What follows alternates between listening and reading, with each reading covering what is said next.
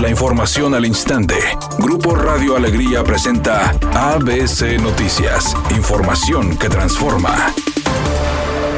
El proyecto para implementar la nueva ruta express con destino al aeropuerto sigue avanzando y solo están a la espera del visto bueno de las autoridades federales para iniciar operaciones. Así lo informó Noé Chávez, titular del Instituto de Movilidad y Accesibilidad, quien señaló que beneficiará a más de 10.500 personas que laboran en el aeropuerto, hoteles y negocios aledaños. Ya vamos muy avanzados, ya entregamos toda la papelería a OMA, hemos tenido diferentes reuniones con, con la operadora del aeropuerto y lo han visto con, con muy buenos ojos. Ya nos hicieron el pliego petitorio para papelería, ya le entregamos desde el viernes de la semana pasada. Quedaron de que antes de este viernes nos entregan el convenio para con ese convenio nosotros ir a la SCT para que ellos lo manden a la Ciudad de México y, que lo avalen. Depende de la dirección de, de puertos en la Ciudad de México.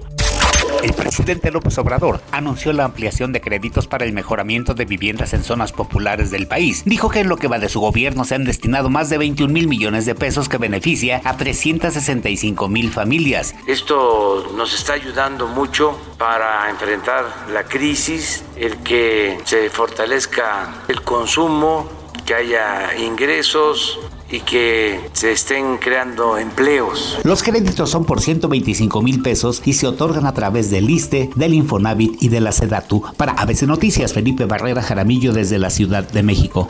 El empresario Alfonso Romo renunció a su cargo como jefe de la oficina de la presidencia, ya que las diferencias entre él y las decisiones del presidente Andrés Manuel López Obrador se acentuaron este año. Incluso se habla que desde abril ya había presentado su renuncia, la cual habría sido aceptada con la condición de que se separara del cargo hasta este diciembre. El 20 de noviembre expresó su desacuerdo con el manejo económico que ha ejercido el gobierno federal durante la pandemia de COVID. Es necesario que el gobierno dé certidumbre a la inversión privada, que representa 87% de la inversión total del país. Por su parte, Gustavo de Hoyos, presidente de la Coparmex, afirmó que su labor más importante fue que frenó muchas ocurrencias y la contención de los radicales. Alfonso Romo se suma a la lista de funcionarios que han renunciado como el secretario de Hacienda Carlos Ursúa, Josefa González Alacé Marnat y también renunció su sucesor Víctor Manuel Toledo. Además, Javier Jiménez de la Secretaría de Comunicaciones y Transportes y Germán Martínez del IMSS.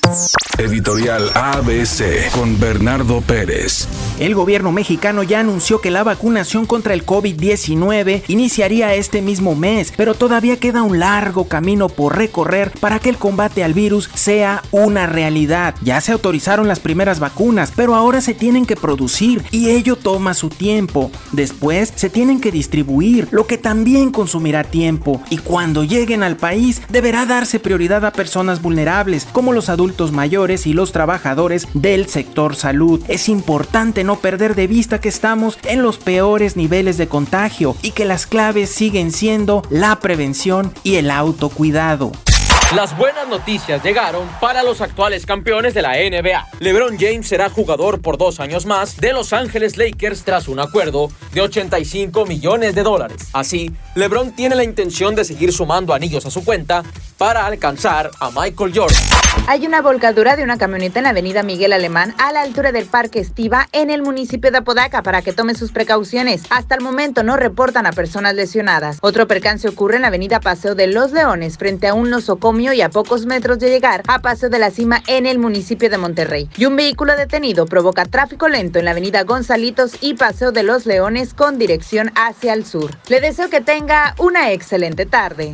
Es una tarde con cielo despejado. Se espera una temperatura máxima de 14 grados, una mínima de 8. Para mañana viernes 4 de diciembre se pronostica un día con cielo despejado. Una temperatura máxima de 16 grados y una mínima de 4. La temperatura actual en el centro de Monterrey 13 grados.